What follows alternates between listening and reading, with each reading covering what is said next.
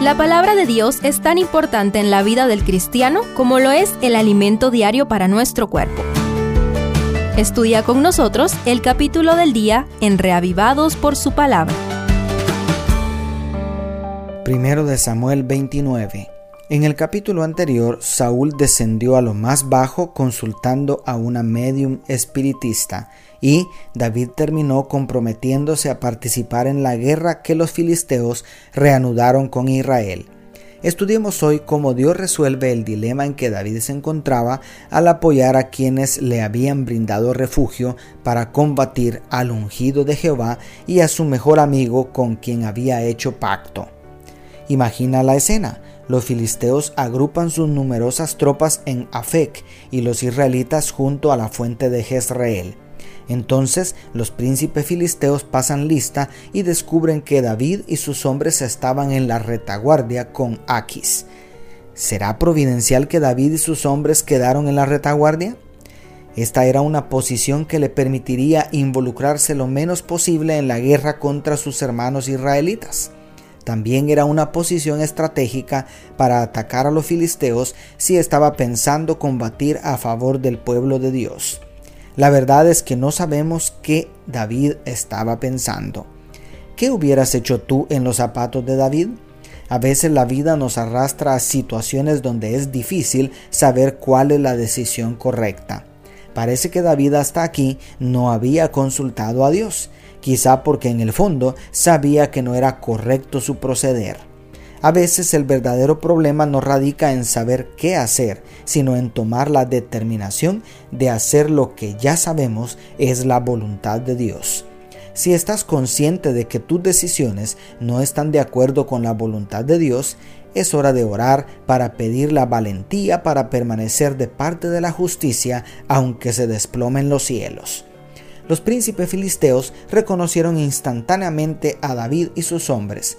Asombrados preguntan a Aquis, ¿qué hacen estos hombres hebreos aquí? Según dice el verso 3. A pesar de la argumentación de Aquis a favor de David, ordenan la expulsión inmediata de David y sus hombres del campamento. Ellos razonan efectivamente, ¿con qué cosa retornaría mejor a la gracia de su Señor que con las cabezas de estos hombres? Preguntan en el verso 4. Estos príncipes paganos tenían claro de qué lado estaban en la guerra, pero David se encontraba en una zona gris que angustiaba su alma. Los soldados de Satanás muchas veces están más claros de su rol que los hijos de la luz. Abandona la zona gris, ponte la armadura de Dios y deja la tibieza espiritual. En este tiempo del fin, se necesitan hombres y mujeres que no se avergüencen del Evangelio y levanten en alto el estandarte de la verdad. ¿De qué lado estarás tú en las batallas de hoy? Muy apenado, el rey Aquis informa a David de la decisión de los príncipes filisteos y le pide que abandone el campo de batalla.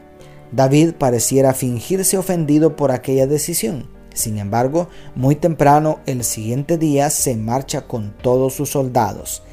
¿Qué hubiera pasado si David participaba de aquella guerra contra Israel, contra Saúl y contra Jonatán? Nunca lo sabremos, pero esta situación nos invita a reflexionar en la importancia de estudiar cuidadosamente los resultados de cada decisión. Antes de mover una pieza en el tablero, es necesario visualizar todas las posibles consecuencias por buscar una solución fácil a sus problemas y actuar por su propia cuenta sin consultar a Jehová, David se metió en un dilema del que era imposible salir bien. Si correspondía a la hospitalidad del rey filisteo, nunca hubiera llegado a ser rey de Israel, pues a partir de esa batalla se hubiera convertido en enemigo de su propia nación, o por lo menos hubiera lidiado con la culpabilidad de ser partícipe de la muerte de su mejor amigo. Por otro lado, si hubiese atacado a los filisteos por la retaguardia, hubiera traicionado al único que lo había apoyado cuando más lo necesitó. Y, lo peor de todo, si milagrosamente hubiera sobrevivido ante las fuertísimas tropas filisteas, hubiera quedado en una condición mucho peor por ganarse la enemistad del ejército filisteo, además del odio de Saúl que ya se había ganado. En otras palabras, habría terminado en una situación mucho peor que la inicial, con dos ejércitos poderosos buscando cortarle la cabeza. Así de inútiles son las soluciones humanas. Mejor busca la dirección del Todopoderoso y confía en su infinita sabiduría. Dios te bendiga, tu pastor y amigo Selvin Sosa.